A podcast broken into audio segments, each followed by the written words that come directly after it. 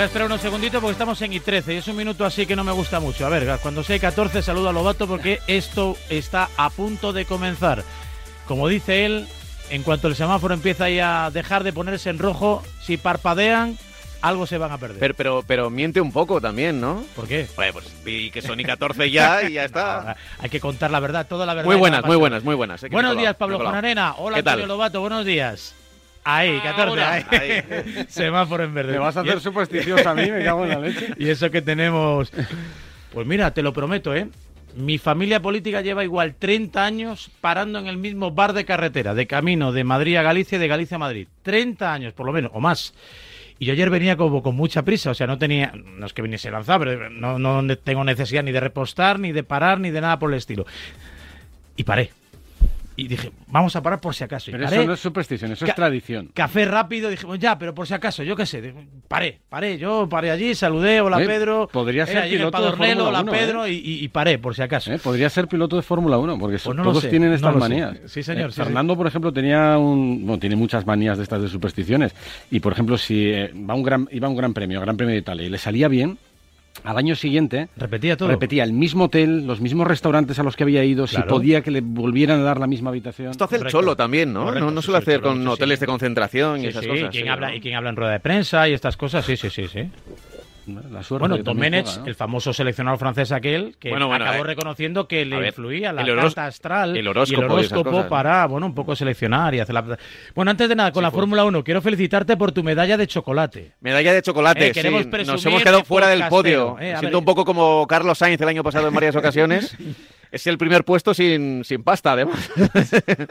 no, pero los, Vaya ruina. los premios de la Asociación Internacional de la Prensa Deportiva que por un, por un audio pues me, me, colocaron ahí. Enrique Ballester también estuvo... Eran todos audios, entiendo, ¿no? en la categoría de podcast. Era en la categoría de, de audios. No, no, solo podcast, ¿eh? también, también radio y ese tipo de cosas. Y un reportaje que hicimos el, el año pasado eh, de La vida puede ser maravillosa, en plena pandemia, pues eh, ahí lo, lo, destacaron, lo destacaron. Me alegro, me alegro. pues muy bien, ¿quién ganó? Eh, pues ganó una australiana, ganó Kathy Holmes, creo que se llama. Nombre de, de periodista australiana. ¿Sí? ¿Qué quieres que te diga? Sí.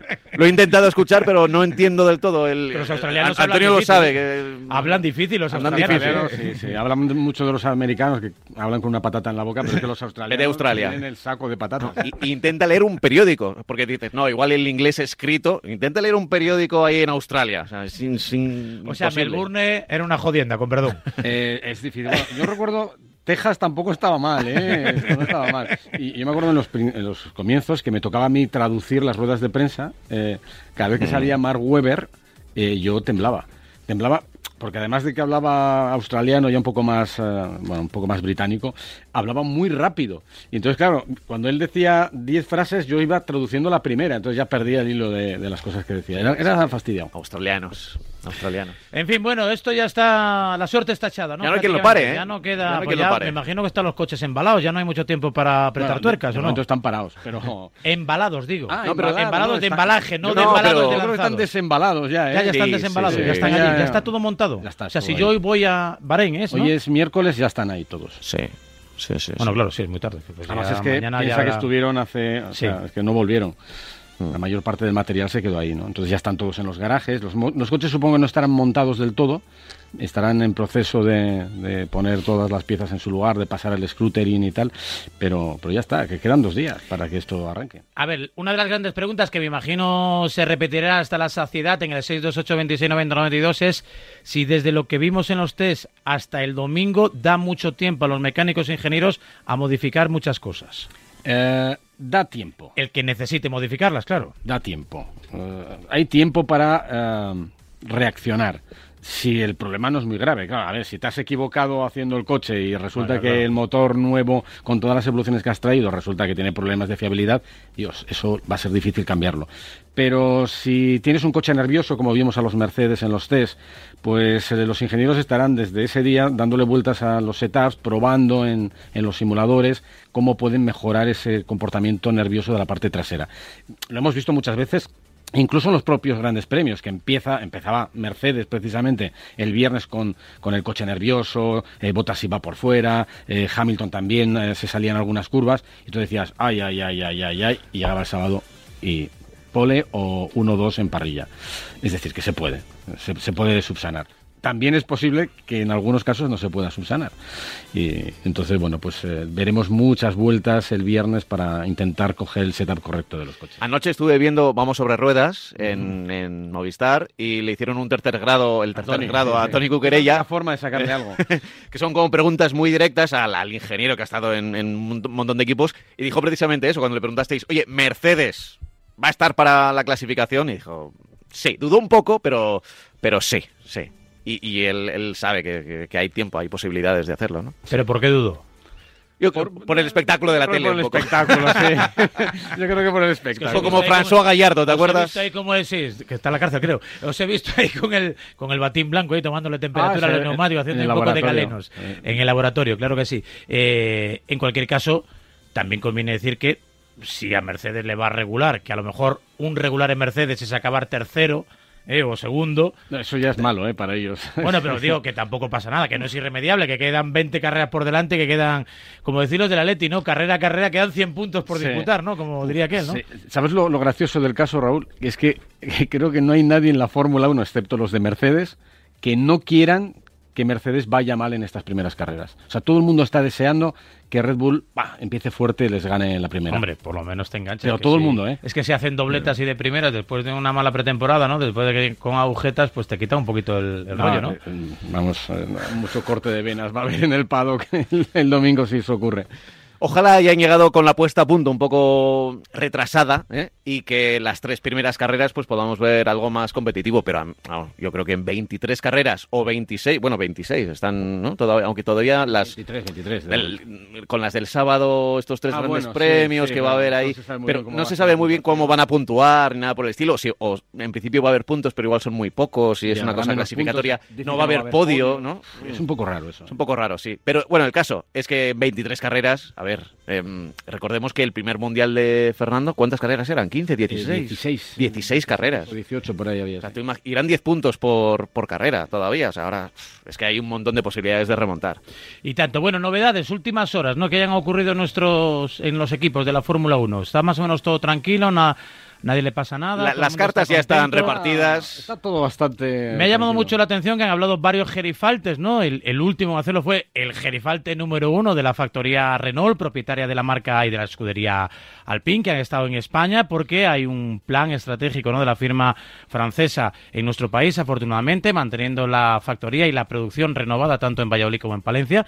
Estuvo ayer incluso, ¿no? Eh, siendo recibido, ¿no? Como anfitrión por parte del rey de España, Felipe VI, eh, y habló, ¿eh? sí, habló de coches, habló de empleo, habló de trabajo, que nos viene muy bien, de economía, pero habló mucho también de, de Fernando Alonso y ponderó muy mucho su ambición y ese afán por mejorar, ¿no? Me llamó significativamente la atención ese titular. Se bajó del coche y dijo, esto no, esto no, esto sí, esto no, esto sí, esto no. Es impresionante, ¿no? La, el escáner de, Alonso. Sí, ha sido siempre así, ¿no? Eh, a ver, es un, es un piloto que tiene una experiencia tremenda, ¿no? Y que siempre le ha encantado y que yo creo que, es capaz de, hacer, de dar un feedback muy, muy interesante a los ingenieros, ¿no? Entonces él dice lo que piensa. Y además yo creo que es un catalizador de pasiones y es una gran herramienta de marketing para una marca como Renault, porque, a ver, no, no, no es nada casual, ¿no? Que hayan elegido a Fernando para que, para que esté al frente de este este proyecto. ¿no? Eh, Luca de Meo quiere potenciar la marca, utiliza la, la, marca Alpine. Que se, sí, sí.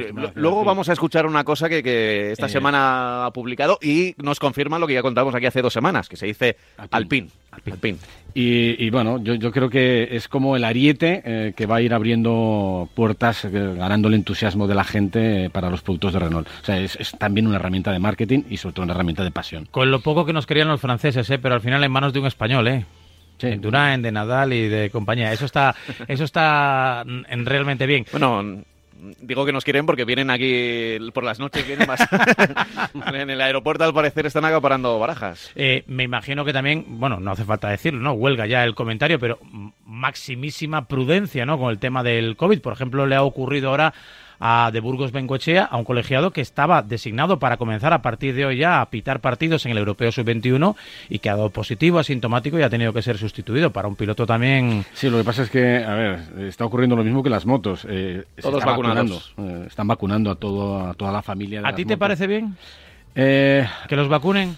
A, mí me parece bien. ¿eh? A mí me parece bien en el sentido de que, uno, a mí no me quitan una vacuna, eh, ni, ni nadie de. O sea, si vacunan a Fernando Alonso, a Carlos Sainz allí o a los españoles que haya, a mí no me van a quitar la vacuna, sino todo lo contrario, la está pagando el, Estado de aquel, de aquel país. Y dos, yo creo que el deporte nos está ayudando a todos en esta pandemia. Hombre, tanto nos está ayudando mucho. Eh, bastante estamos sufriendo, y nuestra única vía de escape es pues ver series de televisión, películas, tal, y deporte. Eh, yo creo que hay que darle cierta estabilidad a estos Pues, pues con las horas que vais a echar, imagínate, ya tenemos la tarde del domingo ya, ¿no? Entre reportajes, previo, por la vuelta rápida, no sé qué, la Q3. Es que tenemos motos, tenemos Fórmula 1, tenemos eh, selección española, tenemos un fin de semana increíble. Yo estoy de acuerdo, además no son tantas, quiero decir, el circo de la Fórmula 1, lo que es el PADO, ¿cuántas personas serán? ¿10 equipos? ¿500 personas como muchísimo? Ahora ahora, que es reducido y que no viaja tanta gente. Pero sí, yo creo que alrededor de 900 así estarán viajándose.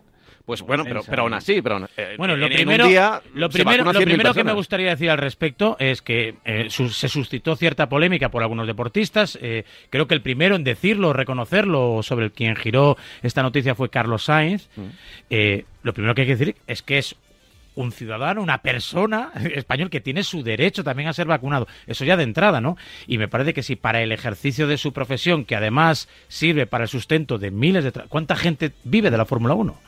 No, no, sí, pero sobre todo, independientemente de, es que es absurdo, del negocio, es que yo creo que también es bueno para todos los demás, ¿no? Que, insisto, eh, la Fórmula 1, las motos o el deporte en general, el espectáculo, es para nosotros un sustento moral, ¿no? Eh, yo creo que nos apuntala en estos momentos los que estamos un poco debilitados, ¿no? Psicológicamente después de tantos días de, pandemia. Creo que es bueno eh, y creo que hay algunas profesiones esenciales que son básicas y que se están vacunando las primeras, pero hay otras profesiones quizá no tan esenciales, pero que que nos ayudan también mucho, ¿no? Y encima en estos casos que no nos están quitando una vacuna a nosotros, es que eh, esas personas tenían que ser vacunadas en sus países y lo están siendo en, un país árabe donde, donde al parecer eh, la mayor parte de la población ya está vacunada y, sobran esas vacunas, ¿no? Bueno, pues yo creo que, que sí, que hay que vacunarlos. Eh, Claro, aquí en nuestro país tenemos un déficit importante de vacunas, se han perdido incluso algunas, se ha paralizado durante unos días, el lío con AstraZeneca, pero sí tenemos la suerte de que varios, que tampoco son 200.000 ciudadanos españoles, están ahora mismo en Bahrein trabajando, currando y demás, y tienen la posibilidad de que el reino de es un reino, ¿no? Bahrein es un reino, el reino de Bahrein, pues eh, ponga a su disposición eh, la dosis correspondiente, pues a mí, mira, me parece que mejor que mejor y corremos turno en este caso, que es de lo que de lo que se trata. Em, ¿Qué más? no, no, yo iba a decir que lo que tendríamos que preguntarnos es por qué mm, reinos como Bahrein tienen esa posibilidad de hacerlo y nosotros pues no tengamos el, continente europeo, digo, no tengamos... ahí la ley de la oferta y la demanda, ¿no? Ya, ya. Eh, Pero esa es la pregunta, ¿no? Esa es una de las preguntas. Oye, vamos a escuchar lo de Alpine, ¿vale? Para, que la gente le quede claro, porque es un vídeo que ha hecho Ocon, que es francés y que sabe bien cómo se pronuncia, y también Fernando Alonso, ¿eh? A ver, pues escuchamos. Just giving you este es Ocon. of how to pronounce Alpine.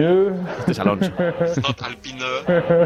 so there it is on the t-shirt. Al Alpine. Huh? It's not Alpine. No. inglesa. Alpine. It's not Alpine. Alpine. No. Alpine. Alpine. Alpine. Y ahí está el equipo francés. Alpine, pero unos dicen Alpine y otros Alpine. Si eres inglés dices Alpine. Alpine. Alpine.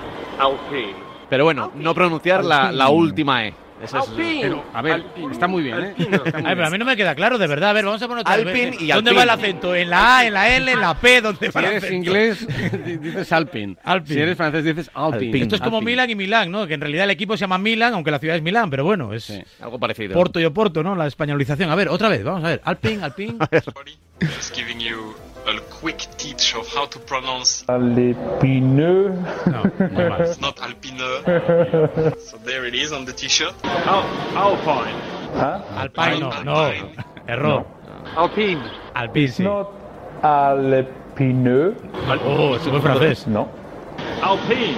Alpine. Alpine. Alpine.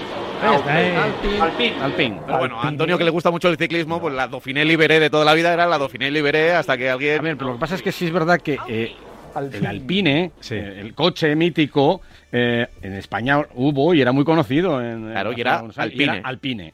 ¿Había rotuladores Alpine? ¿Había rotuladores? Eran los, eh, era, un nombre parecido. Al, yo creo que era Alpino, ¿no? La e.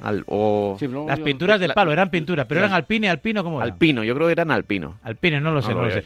Tú di el coche de Alonso, Lobato. no te líes en Movistar, el coche de Alonso. No, lo que pasa es que, bueno, es como todo. Eh, ¿Carrula o no carrula? Que es un verbo que utiliza mucho Javier Clemente. El coche de Alonso no carrula en vuelta rápida. Nosotros decíamos también Firestone, ¿no? Y, cosas de estas. Las pinturas son Alpino, me confirman, ¿eh? Central de Datos, las pinturas son alpino. Bueno, pues alpin. Esto es como lo de asar, jasar, bueno, cada uno que lo... Con que nos entiendan ¿eh? y con que nos perdonen, que nos comprendan, porque a veces lo bato con el fragor de la batalla, la salida, ¿eh? el derrape, la pasada, la colada, bueno... Mira, pues ayer en el programa, en Vamos sobre Ruedas, metimos el vídeo eh, de, de, de Alpine y dije yo, pues ya está, se dice Alpine, ¿vale? Y luego estoy viendo el programa por la noche y yo dije como cinco veces Alpine. Después, ¿eh? Un eurito a la hucha. un eurito a la hucha. para las cenas, ¿eh? Estaría mal ¿eh? poner una hucha ahí cada vez que se diga ahí introducir una monedita. Para las cenas de final de equipo. Venga, 628 26 90 92. 628 26 90 92. Si te apetece interactuar aquí con Racing Lobato. Enseguida, vuelta de pausa. Estamos hablando de la Fórmula 1. El fin de semana comienza ya. En Radio Marca.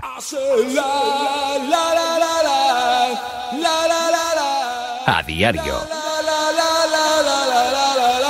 Si cualquier año pasar la ITV del coche me venía regular, imagínate este. Tranquilo, ahora si te cambias a línea directa te pagamos la próxima ITV de tu coche. Gratis. Es el momento de cambiarte. 917-700-700. Consulta condiciones en línea directa.com. Quizás necesites volver en coche o en patinete, con una reforma o estudiando algo nuevo, pero hay algo seguro. Sea lo que sea, en Cofidis te ayudamos ofreciéndote cuotas más flexibles y ahora con un interés más bajo desde el 595 TIN y el 612 TAE. Descúbrelo en cofidis.es. Cofidis, para volver cuenta con nosotros. Esto es muy fácil. ¿Que no habiendo tenido siniestros durante el confinamiento, no has hecho nada por mí? Pues yo me voy a la mutua. Vente a la mutua y en menos de seis minutos te bajamos el precio de cualquiera de tus seguros, sea cual sea. Llama al 900-555-555. 900-555-555. Esto es muy fácil. Esto es la mutua. Condiciones en mutua.es. Vuelvas como vuelvas, en Cofidis te ayudaremos a hacerlo realidad. Entra ya en cofidis.es. Cofidis, para volver cuenta con nosotros.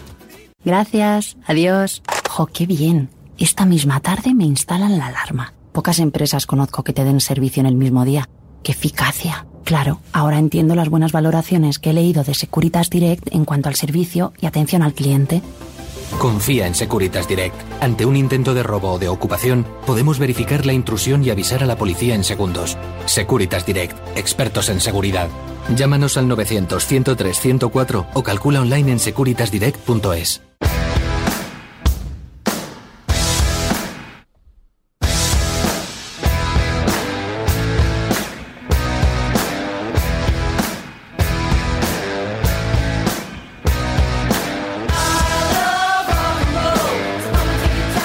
Semanas sin coger el coche y el otro día, cuando más prisa tenía, tirado en la carretera. Se me quedó cara de tener que coger el móvil, meterme en la app de la mutua y solicitar asistencia. No tardaron nada, rápido, cómodo y muy fácil, porque Mutua, además de poder dar partes y solicitar asistencia con la app en menos de 6 minutos, te bajan el precio de tus seguros, sea cual sea. 900-555-555, 900-555-555. Esto es muy fácil, esto es la Mutua. Consulta condiciones en mutua.es.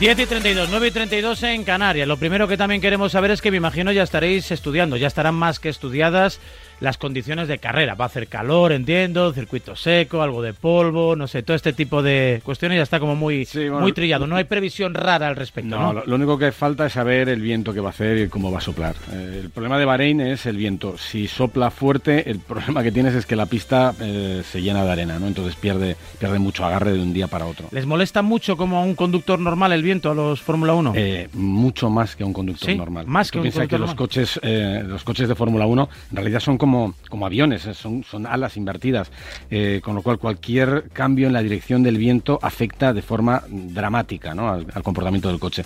Eh, y si escuchas las retransmisiones, siempre antes de que empiece la carrera o empiece una clasificación, hay comunicaciones de radio de todos los ingenieros con los pilotos. Y les dicen, Charles o Pepito, el viento está soplando en la misma dirección que ayer y con no mucha intensidad. Si todo es igual, afecta, ¿no? Porque al dar una vuelta de reloj, ¿no? Bueno, aunque sea un trazado sinuoso, siempre hay una recta donde te da de cara, otra de frente, otra lateral, ¿no? Entiendo. Pero, la historia es saberlo. Eh, si tú entrenas el viernes y sabes que en la recta larga el viento te está soplando de cara, sabes que en la frenada vas a poder tirar el coche, vas a tirar de frenos mucho más tarde, por ejemplo, porque te va a sujetar. Si cambia el viento y en la misma recta te sopla por detrás, entonces no sabes dónde echar el ancla, ¿no? Entonces tienes que ir probando. Si hay eh, viento racheado, que es lo peor que puede ocurrir, Claro, tú cuando llegas a una curva que tiene mucha carga lateral, si el viento te sopla a 5 metros por segundo, pues sabes que más o menos puedes pasar, pero si en ese momento sopla a 10, te vas fuera. Pero todo eso lo puede procesar un piloto de Fórmula 1 a, 200 y pico por hora. O sea, es cuestión de sensibilidad, entiendo. No, pero el, ingeniero te tiene que ir dando. Si es, si es sostenido el viento, es más, más fácil. Eh, sabes que tienes que levantar un poquito antes o frenar un poco antes, un poco después. Pero si es racheado, es una locura. Es una locura. Bueno, pues esto es lo que esto es lo que toca. Venga, mensajes, consulta 62826 9092. Abrimos consultorio. Lobato responde. La carrera, el Racing, ya está ahí, a punto de arrancar. Semáforo en verde. Hola, buenos días. ¿Qué tal? Un placer, Lobato. Yo la pregunta que te quería hacer es, a mí siempre me ha parecido muy triste que grandes campeones Luego, pues, pues, una vez por el coche y otras veces porque hay otros grandes pilotos, no ganan se les desprestigia un montón. Pasó con Alonso, pasó con Schumacher cuando entró Alonso, eh, con Vettel. Sí, eh, bueno, ahí has hablado, has hablado de Fernando, has hablado de Michael cuando ganó Alonso. Eh, ahí no estoy muy de acuerdo, porque cuando ganó Fernando a Michael en el año 2006, en el 2005 no tenía coche para competir, pero en el 2006 eh, Ferrari tenía el mejor coche del campeonato, con diferencia. Eh, Fernando consiguió muchos puntos al principio, pero luego se, fue diluyendo. Había una batalla de neumáticos donde estaban los Bristol y los, Michelin. Eh, los Bristol funcionaban bien en la mayor parte de los circuitos y luego había otra historia que era a ver, un interés generalizado de la Fórmula 1 para que ese, ese año ganara Michael Schumacher porque era el último y quería retirarse siendo campeón del mundo. Y eso lo evitó Fernando. hubo decisiones que todos recordaréis polémicas, como eh, la sanción en, en Monza, ¿no? Por estorbar a, Felipe Massa.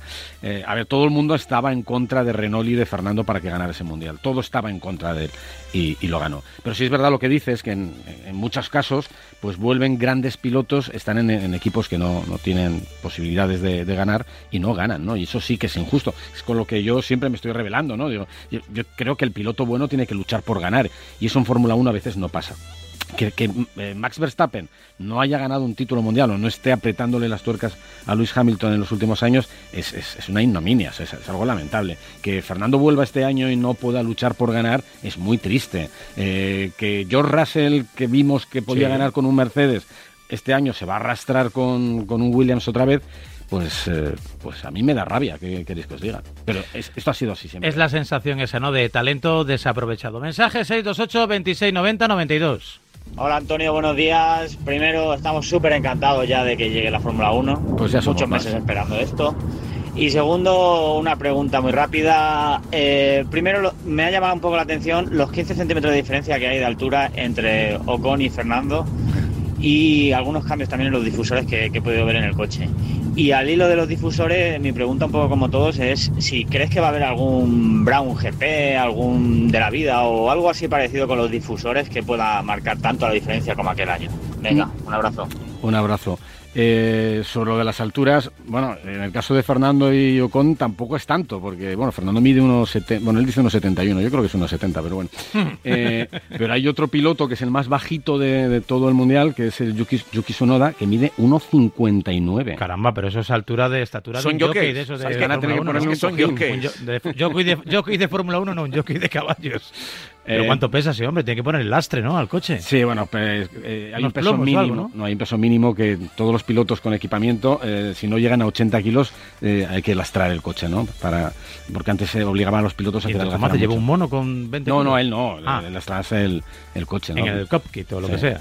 Eh, y la verdad es que ser pequeño, o sea, el peso no afecta porque ahora está todo equiparado, pero sí afecta en aerodinámica. Eh, pilotos grandes eh, tienes más rozamiento en, en- con el aire. E incluso en algunos casos puedes tapar algo de la toma de, de entrada de aire. Entiendo del además. ¿no? Que con las piernas tan largas y, bueno, si eres más anchote, pues que para encajar el motor o según qué piezas, pues tiene más dificultad, ¿no? Bueno, de hecho, hubo casos. eh, Weber, ¿no? Era uno de estos de los que Weber tenía sus problemas, ¿no? Había un. Me me acuerdo una vez que corrió en el año 2005 eh, Pedro de la Rosa en Bahrein, que le llamaron a él. El piloto suplente, en teoría, era Alex Burz. Eso es. Pero no cabía en el coche. Que era tan alto. Era tan alto, medía un metro noventa y dos, no cabía en el coche. Entonces metieron a Pedro, que también es alto, pero no tanto. Y él cabía justito en el coche. Eh, claro, la- faena es cuando eres un piloto que no eres el titular y el coche no está hecho para ti. Pues tienes que adaptarte. Fue el año de la vuelta rápida, ¿no? De, de- de Pedro, que sigue conservando Pedro de la Rosa el- lo la que- vuelta rápida en y- ese Y circuito. lo que pasó el año pasado con Joe Russell, que es un piloto bastante más alto que, que Lewis Hamilton, que también iba súper apretado en el coche. Iba súper alto. Son bajitos. O sea, lo- los pilotos Lo mejor de, norma bajo, es que son, son, son bajitos. Eh, eh, sorprende a mucha gente que va al pado que de repente, claro, igual los ves en la tele y pueden parecer como gladiadores. Y los ves ahí y son, y son, claro, son muy chaparritos y van con el mono y con... Yo cuando empecé en Fórmula 1, claro, yo venía del mundo de- del fútbol y, claro, yo me acuerdo de hacer pie de campo y cogías a cualquier futbolista y eran atletas. Me, sacaban medio metro. La mayoría, ¿no? Te coges un defensa central y te saca medio metro. Un Fernando Hierro Bueno, de la vida. ver, Hemos ¿no? visto alguna foto, ¿verdad? Sí. ¿Verdad? Sí. Eh, no, hacía- no hace falta que fuera defensa central, eh, casi cualquier me saca mucho, muchos centímetros. Llegué a la Fórmula 1 y dije, caramba, si son todos de mi tamaño. Claro, veías a Fernando, eh, incluso Michael sí era un poco más alto que yo, pero no es algo exagerado, ¿no?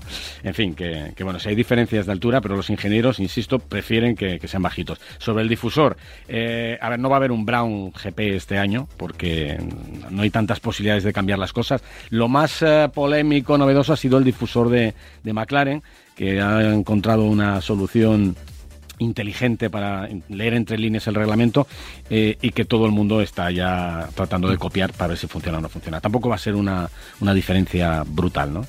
Esta gente, por cierto, ahora que hablas de Brown, por ejemplo, Baton y toda esta, esta gente, ¿qué hace con su vida? Vivir, gastar el dinero y vivir la no, vida. bueno, eh, eh, Baton... eh, estuvo Rosberg, por- o, eh, esta No, gente, Rosberg, ¿qué- qué hace? Rosberg está viviendo la vida, se ha hecho bloguero, eh, youtuber, y tiene muchos patrocinios y sigue metido un poco en el mundo de, de las carreras haciendo comentarios y tal. Villeneuve, son comentaristas también.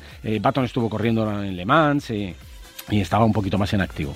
Eh, todo depende. Hay algunos que siguen teniendo una relación directa con la competición y otros que Dinero han ganado, desde luego, y si lo han gestionado bien, pues mira, se lo han currado, que se lo gasten y que les aproveche. Envidia que nos dan, claro que sí. Mensaje 628 26 90 92. Buenos días, Radio Marca. Una preguntita para Antonio. ¿Espera que los equipos y Alpine, sobre todo, peguen un paso hacia adelante, ya que en las pretemporadas se suelen guardar los equipos algunas cosas? Gracias. Eh, Alpine. Alpine, bien, Alpine, bien. La bien, pedagogía bien. funciona bien, oyente, bien. Eh, pues, hombre, yo creo que habrá pequeñas diferencias con respecto a lo que vimos en los, en los test, pero eh, a ver, no, no, que nadie espere que Alpine esté luchando por ganar en, en Bahrein, no. Eh, que nadie espere que Mercedes esté en la cola del pelotón, salvo que ocurra un desastre, y que nadie espere que Alfa Tauri esté también luchando con los Red Bull. Yo creo que más o menos está todo medio marcado. Habrá que ajustar la, la décima ¿no? y las distancias, y habrá que ver dónde está cada uno, en qué grupo está cada uno. Eh, yo sigo teniendo dudas, algunas dudas razonables, dónde va a estar McLaren, que creo que debería estar bien. Tengo dudas razonables dónde va a estar Ferrari, no sé cuánto han mejorado. Tengo dudas razonables dónde va a estar Aston Martin, Yo porque la pretemporada ha sido muy mala, los tres días fueron tremendos, de problemas de fiabilidad. Pero yo insisto que Aston Martin, en cuanto pongan las cosas en su sitio, eh, van a ir muy fuerte. Y una, y una duda existencial de alguien que no controla la Fórmula 1.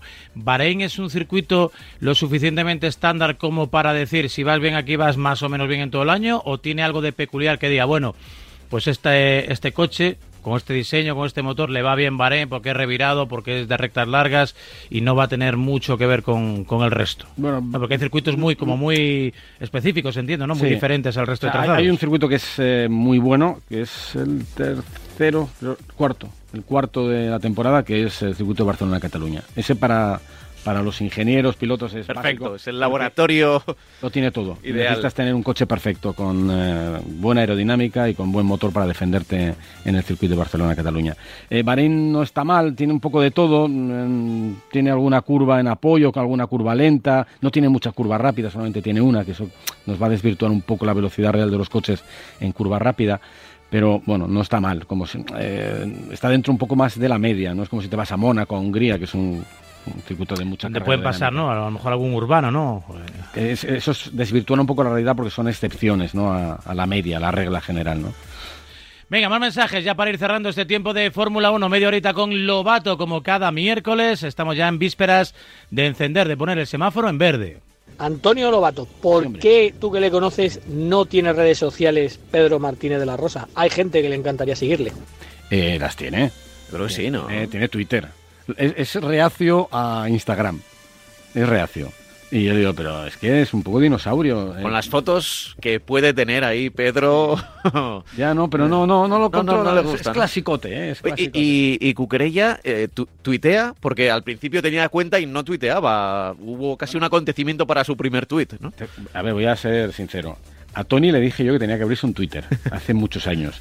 Y lo abrió. ¿Eh? Cuando estaba en HRT, fácil, ¿no? Por ahí. Yo creo que antes. O antes. Yo creo que antes. Y lo abrió, no hizo ni un solo tweet y tenía como 30.000 seguidores. Y dice, caramba, el día que haga un tweet va a ser la leche. Si, sin tweets tengo... Había mucho hype ahí de, a, ver qué, a ver qué ocurre. Ahora, tiene incluso Instagram. Lo que pasa es que ayer cuando estábamos rodando la entrada del programa, dice, uy, voy a hacer una foto y así hago el, segundo Instagram de, mi vida. y creo que la hizo. Tengo que ver si, la colgó. El segundo. Venga, para ir rematando, un par de mensajes más con Lobato. Hola, buenos días. Buenos días. Eh, buenos días, Antonio. Buenos días. Pablo, Raúl. Eh, a ver, eh, una cosita. Em, cuando habéis dicho lo de embalar los coches, me parecería interesante que, Antonio, pues tú que estás metido ahí dentro, contarás un poco cómo es eh, la logística de este sector, eh, cómo viajan los coches. Yo creo que sería interesante. Vale. Eh, bueno, la logística es, es complicada y cara. Eh, porque hay que pensar que la, Fórmula 1, que es la, que fleta todo el material, no solamente de, los equipos, también de los medios de comunicación y tal, lo haces con, con, un, con una empresa. Eh, es recomendable hacerlo con la empresa eh, que, está asociada con la Fórmula 1 porque te garantizas resolver muchos problemas de aduanas y muchos problemas de, líos. Que se lo digan a alguna televisión en el pasado, sobre todo cuando estaba Bernie Eccleston, que quisieron ah, a mí eludir, quisieron eludir el, el, el canon brutal porque el precio es desorbitado de, lo que tienes que pagar por kilo y se fueron con otra. Y era la RTL alemana y llegaron a China y todo su material retenido en las aduanas. Y entonces fueron a hablar con, con Bernie, oye, ¿qué, ¿qué, pasa? dice, ah, haber venido con nosotros. Entonces estás un poco condenado a, hacer eso. Y los equipos, bueno, para trasladarlo en estos vuelos transoceánicos, en, cuando estás fuera, eh, se fletan aviones, aviones de cargo, también eh, se fletan barcos, parte del material va en barco a estos lugares, incluso eh, tendremos una carrera en Australia, tendremos una carrera en, Asia, hay barcos que salen a mitad de temporada para ir descargando material en aquellos países muchos meses antes de que, de que todo llegue.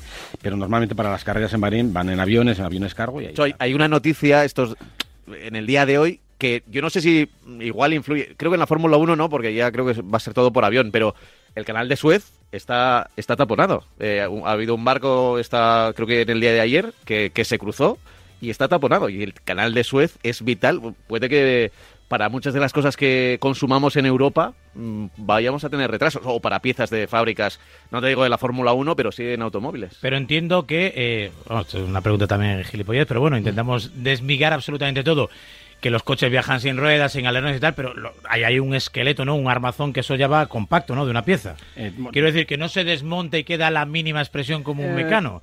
Si el coche tiene mil piezas, pues, pues no sé, que hay 100 o 200 que van ya ensambladas. Normalmente eh, en viajes de este tipo, que es no en Europa, en Europa van en camiones y se trasladan por carretera. En viajes de este tipo suele ir el, chasis, lo que es el cockpit desmontado, por supuesto ruedas no, porque se las lleva Pirelli a los grandes premios, y luego el resto de material va embalado en cajas, van metidos en, cajas. Llegas al circuito y entonces montas los coches en el circuito. Cuando los eh, recorridos son en Europa, pues eh, depende un poco del equipo. Normalmente los coches van medio montados, aunque cuando llegan al circuito, pues tienen que ir acoplando muchas otras cosas. Quiero decir, que le quitan los ojos, la nariz, las orejas, pero le dejan la tibia, el peroné, la columna vertebral. Tú has jugado mucho al Mr. Potato. es, Un poco, es un poco más complicado que Mr. Potato. ¿eh? Sí, es una metáfora.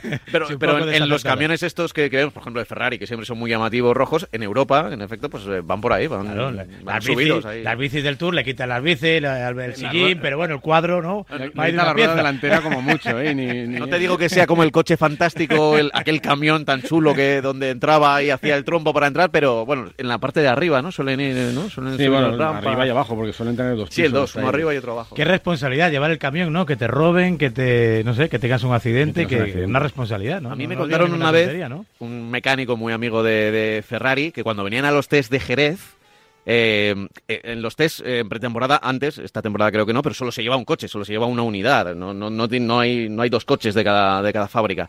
Y que, y que le, le llama la atención que Ferrari eh, alquilaba a un proveedor de Huelva para llevarlo de nuevo, para moverlo hasta Maranelo, y, entre los mecánicos se reían, porque era un, coche con un remolque de estos de llevar una barqueta, una cosa así, y iba el Ferrari. Te estoy hablando de hace muchos años, ¿no? Pero, pero me llamó la atención que la Fórmula 1, la Fórmula 1 y de Jerez a Maranelo fue con, vamos, con, un... seguro que alguien puede contar una historia de esa. La Fórmula 1 tiene muchas cosas debajo de la alfombra que no son tan glamurosas. ¿eh? No, hay, tanto glamour a veces. Venga, la última, que estamos fuera de tiempo. Último mensaje, última consulta. El próximo domingo ya tendremos el primer vencedor de la primera prueba del Mundial de Fórmula 1. Radio Marca, Antonio, este año la temporada va a tener 23 grandes premios eh, mi pregunta es la siguiente, cada país como tiene su protocolo y tal por el tema COVID, ¿cuántos días vas a pasar fuera de casa? Y luego otra cosa, que tienes el actualizado el pasaporte, a ver si vas a tener hmm. que te falten hojas para sellarlo. Venga, un saludo. Su mujer dice que pasa pocos días fuera de casa, que se vaya más. No, a, ver, afortunadamente yo desde que volví a, Movistar, cuando me, ficharon para volver a la Fórmula 1, la condición que puse eh, fue no viajar. Y creo que en el mismo caso estamos eh, eh, Tony Cuquerella y Pedro de la Rosa no vamos a viajar. Para eso tenemos el equipo que, está ya desplazado, que ya está en Bahrein y que, y que van a cubrir la información y vamos a hacer conexiones con ellos. Eh, así que mm, creo que Barcelona, si no hay problemas, sí iremos al Gran Premio de España, si no hay problemas de, movilidad, pero, pero poco más. Con lo cual, eh, puedo confesar que tengo el pasaporte caducado ahora mismo. No lo tengo caducado. Ojo, ¿eh? Eh, creo que me caducó en. Vamos a renovarlo, que nos llama Bernie, eh, nos llama Flavio y sé que le haya hecho una mano. Digo, no tengo una. No tengo una prisa enorme por renovarlo, porque no, no puedo ir a ningún sitio de momento, ni a trabajar. ni... Oye, una más, ¿eh? Una más. La última, y, ya que estamos en, previa de Gran Premio, creo que deberíamos institucionalizar aquí en la sección. ¿Quién va a ganar? La porra, claro. No, me Antonio. tú, eres, tú, eres, malo, porque sabes que el año pasado acerté una. Bueno, yo creo que nadie acierta realmente. El ganador. siempre gana Hamilton, pero luego nadie acierta la porra. No, no. O sea, es que sabiendo que Mercedes domina, que Hamilton las gana casi todas, entre Pedro, Tony y yo acertamos dos, tres, cuatro. Cuatro veces. El campeón, que fue eh, Tony, ganó por un mísero acierto más que los demás. Dos, uno. Es, Pero esto que es, eh, triplete y posición de Carlos y de Fernando. No, no, no, no, podio, solo el podio. Vale, vale, pues podio, venga, podio, Antonio. Eh, Verstappen, Hamilton, Checo Pérez. A ver, Lobato, Verstappen, Hamilton, Checo. Yo voy a decir Hamilton por ir a caballito ganador. Bueno, o no, o no, vete a saber, o no, ¿eh? Eh, vete a saber. voy a decir Hamilton, Verstappen y Carlos Sainz. Lo voy a meter en el podio a Carlos ahí. Oye, Ya sé, un poco tribunero igual. Un poco, sacado la bandera ahí. Un poco tribunero igual, pero bueno, para, para no repetir Checo Pérez, que yo creo que estará por encima, pero bueno. Pues Verstappen, Hamilton, Botas.